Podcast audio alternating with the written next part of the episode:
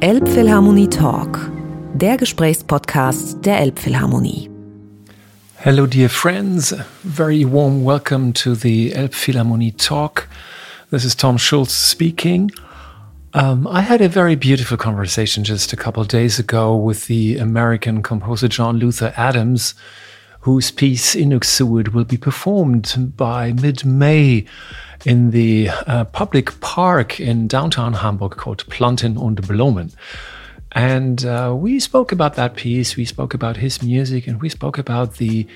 Um, yeah, the state of the earth and nature, and what art has to do with it, and how art can probably change the world. And um, I spoke with him via Zoom John Luther Adams has lived for many decades in Alaska, and uh, at one point he got apparently sick of it and moved all the way down south to New Mexico, close to the Mexican border. And this is where I caught him. And he, he sat in a very beautiful wooden cabin, and there were lots of windows, and there was much light coming in. And, and he was very serene and wonderful. And uh, just, I mean, I hope you, you enjoy what we came up with. So this is how we spoke. Very happy to see you and to talk to you, John. It's, it's you, lovely to see you. Thank you. As you are, of course, very well aware of, is that we are going to perform Inuksuit in uh, on the 15th of May this year within the framework of a festival called Internationales Musikfest Hamburg. And first of all, I just want to make sure that I do pronounce this piece right because I heard you say it once and you said Inuksuit. And others say it would be Inukshoot. So what's what's the truth here? The, the truth is, none of us speak Inuit, so we probably can't pronounce it. Um, okay. But I've actually always said Inuksuit, which is as close to what I hear uh, my friends and neighbors up north uh, say. Cool. Because Inuksuit. Inuksuit, exactly like mm -hmm. four syllables, Inuksuit. Mm -hmm. Because some people say, you know, Inuksud would be like the singular form and Inuksuit would be more of those stone That artifacts. is correct. That is correct. Inuksuk is singular, Inuksuit is plural. Okay. Can you tell me a bit about the genesis of this piece for you? How did it come about? What is the idea behind it? Well, you know, uh, Tom, uh, Inuksuit are the stone sentinels that Inuit people have built uh, ac- across the circumpolar Arctic for countless centuries. And I have spent most of my life uh, in Alaska. My, About 40 years or so? Yes, 40 years in Alaska. Um, so Alaska is my home in the in the deepest sense. Although I now live elsewhere, I will always identify as as an Alaskan, as as a Northerner, um, and I've had the experience of seeing here and there Inuksuit on the Arctic coastal plain. And you're out there in um, immersed in all this space and light and distance that just seems to go on and on and on forever. And you come across a pile of stones that clearly have been made by humans. Mm-hmm. Who knows when? Who knows why? But that pile of stones is evidence of the presence of humans in this vast windswept landscape. The, the word, the, the Inuit word Inuksuit or Inuksuk translates somewhat roughly as to act as in the capacity of the human. Mm-hmm. Some people think that um, all Inuksuit represent uh, human figures. They do not. That's a very special class of Inuksuit. Which can be identified by those who know more about it. Yes, and you know sometimes those those those figures inungwait, I believe they're called. Um, you know, you you you see arms, legs, head. You, you see that this is this is supposed to resemble a human being. Humanoids. Exactly. Um, the stone people who live in the wind. But but most Inuksuit actually are uh, are markers of the best route between here and there, or a place where the fishing is good, or where caribou can be hunted easily, or or perhaps uh, an Inuksuk marks some event where people were were weathered in for a while, couldn't couldn't uh, travel, and so they just built um, they built something. Or other other Inuksuk are so old and so steeped in mystery that we have no idea what they might mean, and I love that. And they clearly inspired you to to write this this open piece for nine to ninety nine percussionists. Yes, and you know, I I've lived most of my life, Tom, in out of the way places, um, and I, I guess uh, like Thoreau, I'm some kind of misanthrope. And a hermit. I I am hermetic, and and you know I I feel most fully present um, in solitude, and uh, for for better or for worse, in order for me to do my work, I need solitude. So I composed Inuksuit in I don't know 2007 2008 you you may know better than I in in my solitary studio in the woods in Alaska my one room cabin with a wood burning stove Beautiful.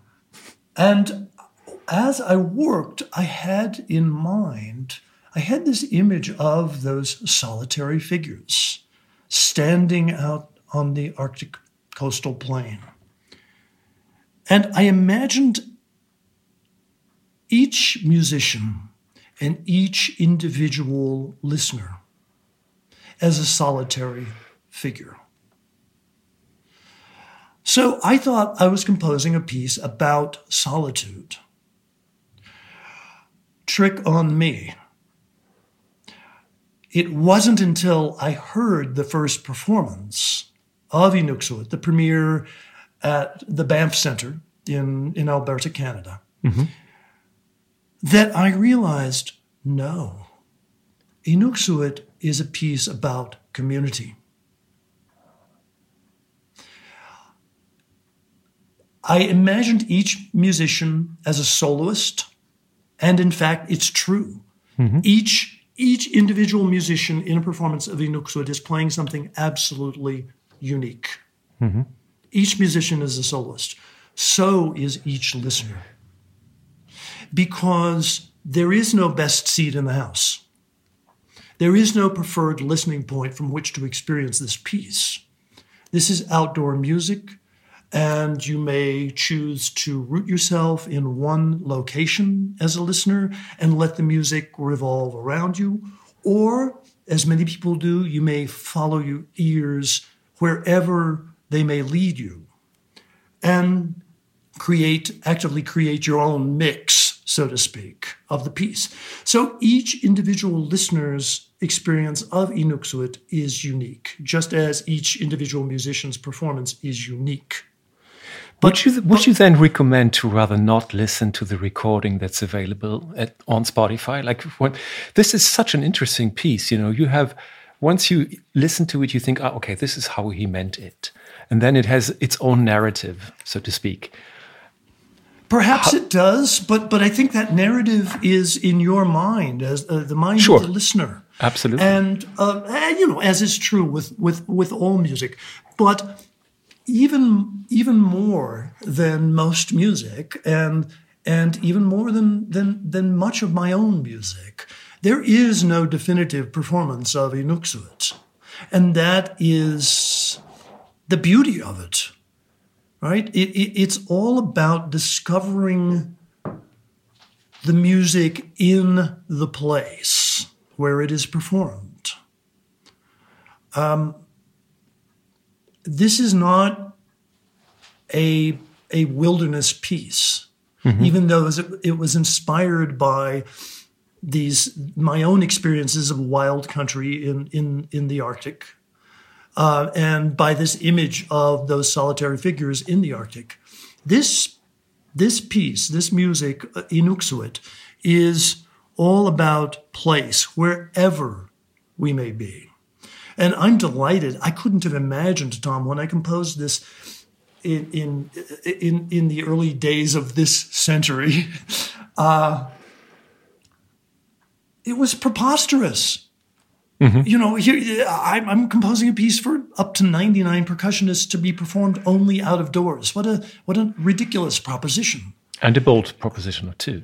Well, you know, it's just um, what I do as my life's work. I follow the music wherever it seems to want to lead me. I do my best to follow it. Mm-hmm. But uh, again, uh, a, a, delightful trick on the composer.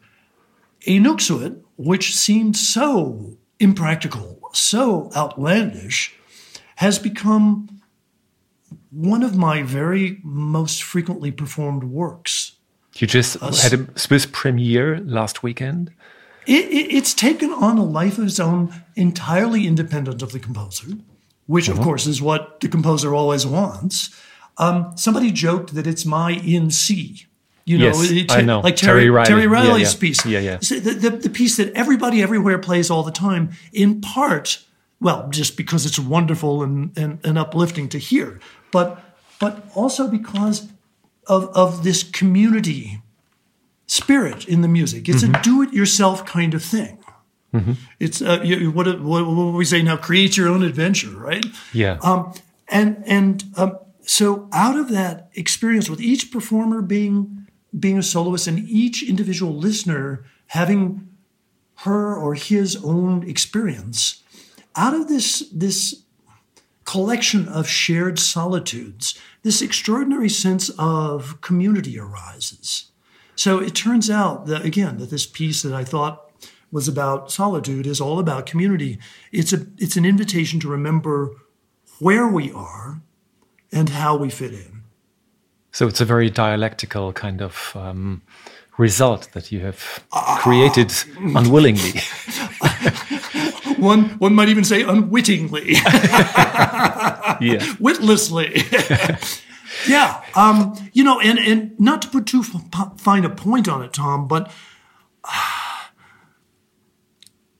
you know, it's back to that to that uh, idea of of, of acting in the capacity of the human we're living in a time of great violence and inhumanity. Mm-hmm. Uh, we're doing violence, we're acting inhumanly toward one another and toward the earth, which is the only home any of us will ever know.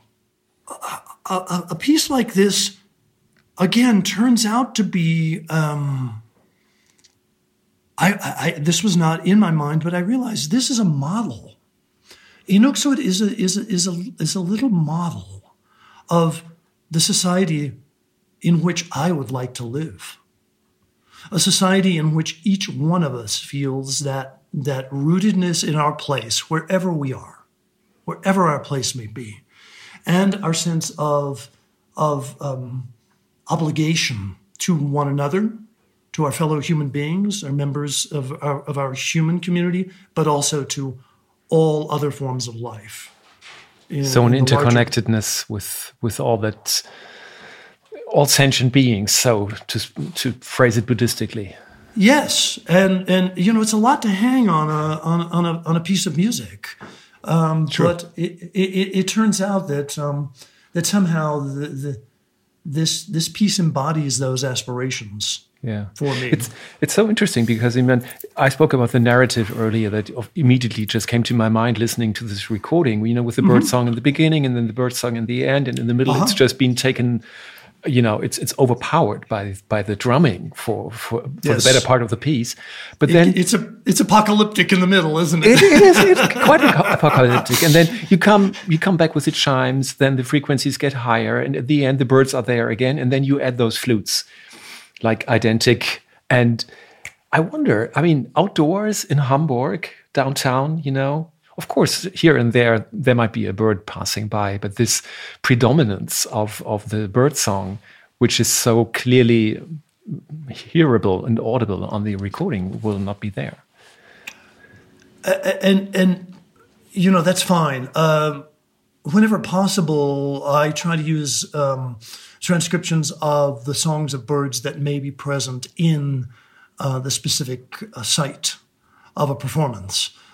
Uh, I've been trying to dig out um, some Western European birds. Bird songs that I transcribed uh, several years ago. I haven't found them yet, but you know, again, it gets back to what I was uh, was saying about um, the piece not being a nature piece per se, or not being what we usually think of as nature, uh, but nature including human nature. And uh, so uh, I am delighted when Inuksuit is performed in urban locations. And the, the ending of the piece, yes, has um, has something to do with uh, the beginning and the ending of the piece have something to do with with birds, but um, what it's really about is the music of the place, whatever whatever that music may be in whatever place. So I've had experiences. I remember Okay. I remember a performance in um, in in a city park in Morningside Park in New York City. And after the the the storm of of of the middle of of the piece, all the thundering drums and and crashing cymbals and roaring tam tams, um, as things gradually settle down and the higher sounds come in, as you described, um, suddenly we we began to hear the the the, the traffic out on the out on the perimeter of the park, the the, the tires of, of cars, or a siren in the distance, or children playing and and laughing farther down in the park, and um, what happens in in a performance of Inuksuit is that we remember how to listen to where we are, and for me, that's what that's where the piece leaves you. Um, yes, with the poetry of of, of, And- of bird songs, but but more with with with refreshed ears, with with newly opened ears to the music all around us all the time. Yeah. You know that we are also trying to incorporate to some extent um, recycled material into the instrumentarium, so to speak, of the of the piece. I love this. And um, are you fine with that? I love it. Cool. Um, uh, you know, uh, as I've said um, in, in conversations about this, um, I love the idea, and I must love the sound also. You know, if if we use recycled materials and they sound as good as um, conventional instruments, then great. Um, the music has to come first. The, the instruments have to resonate with the same presence and impact and, and beauty of the sound of, of, of conventional instruments. But um, I, I, you know, I, I've heard, I've heard in a subway station in, in New York, you know, you, you sometimes you, you come across this guy on the platform who's got this drum set made out of plastic buckets and cans and um, and it's great. and the sound is fantastic. It's Yeah, yeah, yeah, yeah. fantastic. So I'm certain that we're going to, you know, we're going to be using the recycled uh, instruments made out of recycled materials, and it's going to sound great. I love it. Fantastic. Great. John, let's speak briefly at least about your your famous trilogy Become the Become series. Sure. First question is probably a little silly, but it's it's a serious question though. Uh, is this trilogy complete with the river and the sea and the desert, or is there possibly something coming up like now you're living in 6,000 feet altitude, become mountain, become city probably? It's, it's, it's not a silly question. It's an obvious question. And it's one that I've asked myself again and again. But I have, I have a, a very direct answer from you given by my wife, my, my partner and best friend, uh, 40, 43 years now. And she said, John, no more becoming. um, I, she didn't. She she she thought, okay, we don't want this to become some sort of marketing gimmick, some sort of shtick. But of okay. course, of course, everything that I do, every, my my whole life's work, is my own search to become to become the place in which I I am living, or to become mm-hmm. part of the never ending music of what we call nature.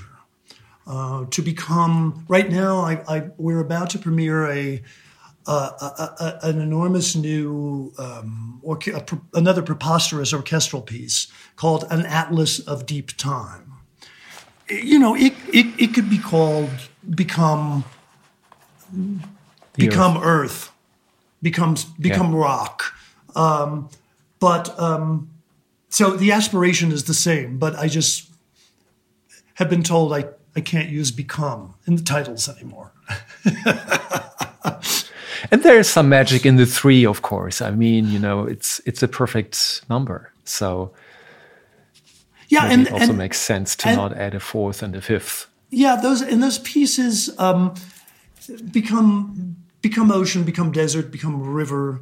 Um, all evolved within a particular period of time. They all they all were within uh, I don't know. I'd have to look at the dates, but four or five years of one another. So they felt somehow like a family of of, of compositions. Mm-hmm. And um, you know now in in in equally large and audacious uh, pieces, um, I'm exploring. Uh, I'm exploring fire.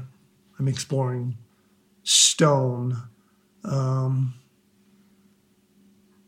the the Become trilogy, you know, I, th- I, guess is water and and space and and light. With mm-hmm. Become mm-hmm. Desert, Become Desert is all about light.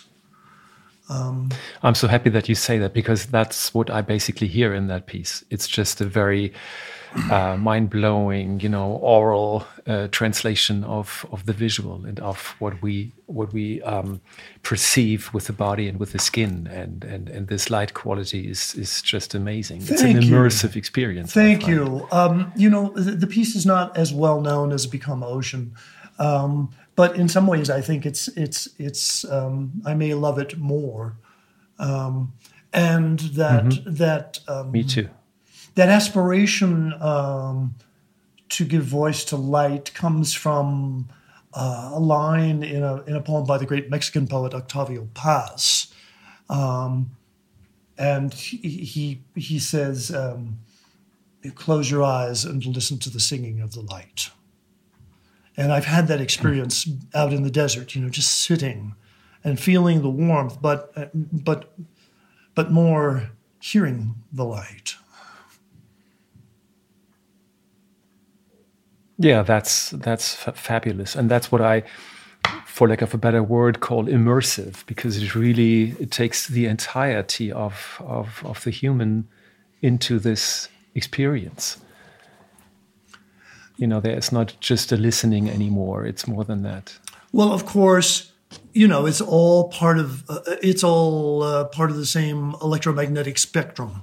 These are just different frequencies from from that mm-hmm. that, that that are within or just beyond the realm of our ears or our eyes, and um, and yeah. I, I, I like to um, I like to imagine somehow that that that in my music I'm I'm working uh, with those very elemental qualities of uh, earth, air, fire, water, light time. time is another key element, of course. I mean, in every music, but again, also in your music, you kind of, you know, you dissolve time or the the the known time concept just kind of, you know, seems to to become less important. I would say. Uh, and uh, uh, of course, at, at, a certain point, uh, you know, we quote the Book of Revelation or Parsifal or Samuel Beckett. You know, they all they all have references to the same thing. Um, at, at, a certain point, um, space and time become are, are, the same thing. I mean, that's quantum physics, isn't it? Uh, so zum Raum wird hier die Zeit. Exactly. Um, yeah. Um, so in my recent music, and, and maybe in a way this began, well, it maybe began way back with, with my first, my earliest pieces with bird songs. But, but Inuksuit was a very important um, uh, moment in which I began to think of space, of physical volumetric space, of the space that we inhabit with our bodies mm-hmm. as a fundamental compositional element. This is, of course, nothing new. I mean, Gabrieli was doing it in San Marco and, you know, in the Renaissance, right? With the um, choirs and stuff. Yeah, exactly. Yeah. But, um, but mm-hmm. in recent years, uh, space has become a fundamental compositional element for me, not only in my outdoor works, but even in my indoor music so that um, mm-hmm. you know when I'm doing what I call foundation work, uh, beginning to try and imagine, try and understand uh, what the music wants to become next. One of the first questions I ask myself is, well, what are what are the sounds? But now, in addition to that, the question becomes and where are the sounds located in space? Okay. So that a and piece it's not only foreground background; it's it's a more multidimensional I, surround experience. Yes, exactly. Which is you know how we how we are in the world, or how when we're not on these absolutely silly yeah. screens, um, compressing time and space uh, beyond beyond any real dimension. Um, this is how we experience the world. Uh, when we take a walk in, in, in a forest, uh, we're immersed in sound and light mm-hmm. and, and, and, and the earth beneath our feet and space. And uh, so I want that now in my music from the ground up, from the beginning. I want it in my music. Um, not only in the outdoor works such as Inuksuit or Sila or Crossing Open Ground or Across the Distance. I've done a, a number of outdoor works since Sila, mm-hmm. but I also wa- want it in my in my indoor works, in my in my orchestral works for sure. Um, you know, Become Ocean has the orchestra deployed as three different ensembles. Become Desert, uh, mm-hmm. the the the orchestra is five different ensembles, and in this new piece we're about to premiere an atlas of deep time. It's six ensembles. I want to be inside of the music. Okay, I, that's where I want.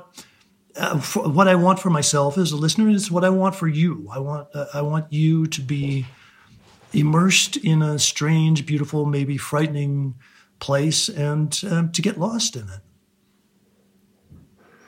And so we go back from Gabrieli way to Stockhausen, Gruppen, and to these, you know, surround experiences. I was absolutely sometimes even yes. simultaneously played stuff. Yes, yeah. I was absolutely. When I said I said Gabrieli, and then I thought Gruppen. Absolutely. Yeah. See. Yeah. Yeah. Yeah. Yeah.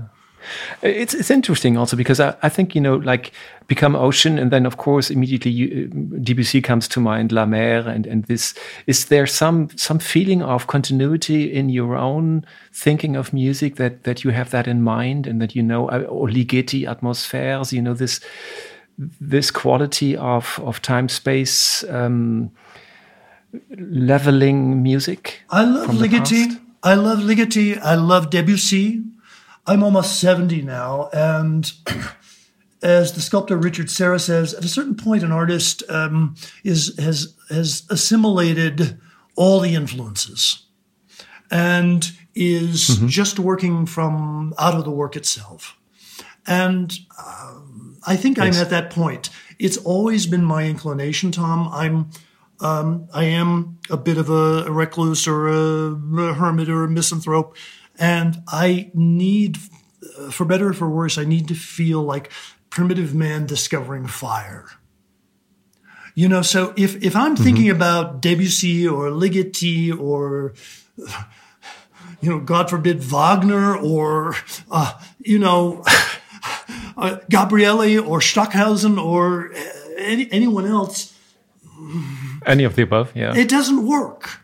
Uh, I I have to feel as though I'm in virgin territory and I'm just trying to uh, find my way. But yes, absolutely. Also, I'm so intimidated by, well, Debussy in particular. I, I mean, yeah. There's no way I could even Very. think about Debussy while I'm composing. it would stop you composing, probably. Yes. Yeah. Yes. I, I, I totally understand. John, it's wonderful conversing with you. I really enjoy this very much.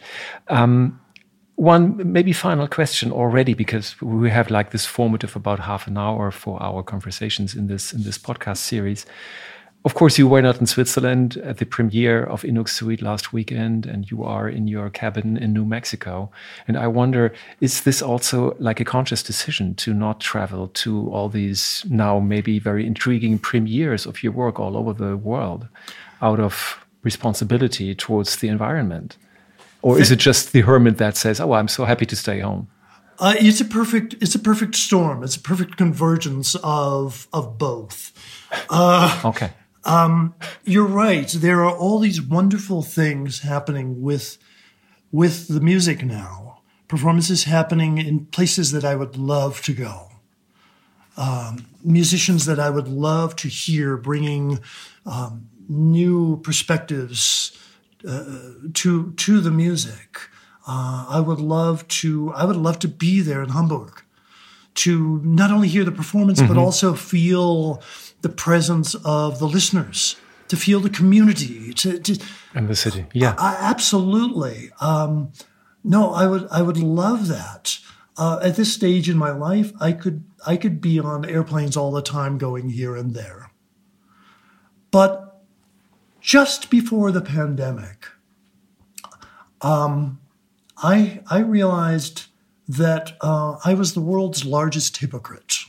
Here I was espousing, um, you know, a certain uh, sense of um, of reverence and responsibility toward the earth, and uh, I've been mm-hmm. speaking about and writing about climate change, you know, since uh, since the last days of the of the twentieth century. Uh, and yet here I was yes. jetting around here and there, and especially living in Alaska. You know, Mike, I had the carbon footprint of a small African nation, and um, that's just not acceptable. Um, yeah. So the pandemic forced me to walk my talk, or maybe not walk my talk, right? To stay home that was exactly the term I was about to to to, to speak out. Walk your talk and just yeah, don't do it. And you know, I'm a slow worker anyway, Tom. So um, you know, given my given my hermetic um, ways, given my concern with what we are doing to the atmosphere of the Earth, and and we all know that that jet travel is is is an enormous contributor. Um, and, and given the fact that I'm a slow worker, and I just need to be in my studio. Uh, all of these things have come together and and allowed me to just settle into as I as I approach 70 now, settle into a new way of of, of living and and working. I just one day is I, mm-hmm. I, I don't one day is the same as the next. Uh, as as um, as Madame Stravinsky said once in an interview, uh, and my my my wife would howl at this. Um, uh, someone was talking with her, and she said, um, "In this house, there are no holidays." oh yeah, oh yeah. I, I work all the time. Well, that's the creative mind, you know. it's it's it's what I live to do. So I just feel um, blessed to have lived long enough and um, to still have uh, both of my marbles, as we, and um, and and at least to feel that there is the possibility that my best work lies ahead of me. But if so, the only That's way I'm wonderful. uh, well, the only way I'm going to do that work is by being in my studio, not by hopping on planes and going to performances everywhere. Long answer to your question, but it's a really good then- question. And it's and it's Yeah, a question. Thank you. It's a question that each one of us is. Uh, all, all of us are asking ourselves in various ways in our own lives. You know what what is my what is my obligation to to my community, uh, to the larger community of life on on on this earth? What is the best thing that I can do? And my answer to that question is the best thing I can do is stay in my studio and make music that uh, I hope may be of use to the next generations. That's really what keeps me going, Tom. Is my love for Great. the, the, the, the, the young people who are coming up now and are going to take over, hopefully soon, and begin to try and imagine a new way of, of being in the world. And um, um, try to try to build a new a new new human societies, new human cultures out of the rubble that my generation is leaving for them. Left behind. Yeah. It's the young people who keep me going. I love them and I wish them all the best. And my highest aspiration now is to leave something that may be useful to them. Thank you, John. Thank you.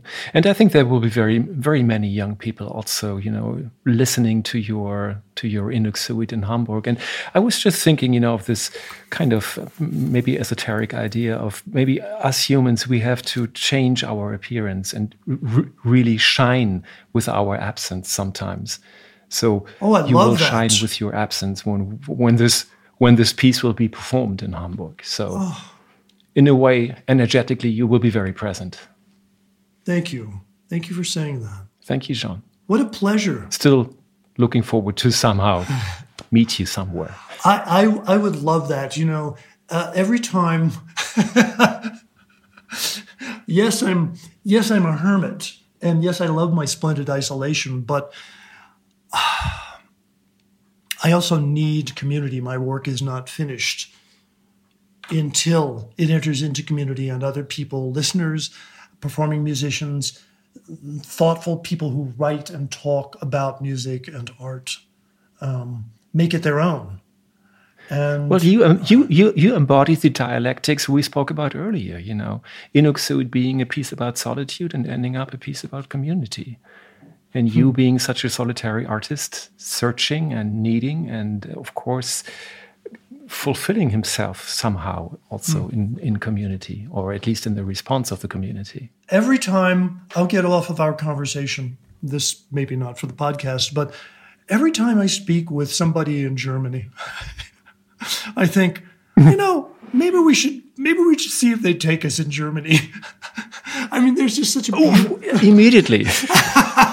there's such a beautiful, deep uh, history and sense of of um, of the centrality of art and culture in in in in human experience. I mean, this is this is what if we look at history, it is it is art that embodies art and I would say the best of science and and and a thin sliver of the very best of of, of religious thought that embodies A our very thin sliver. Yes, but but but embodies the, the the highest aspirations of humanity and and and and the moments and the ways in which we have we have um, come closest to to realizing those aspirations.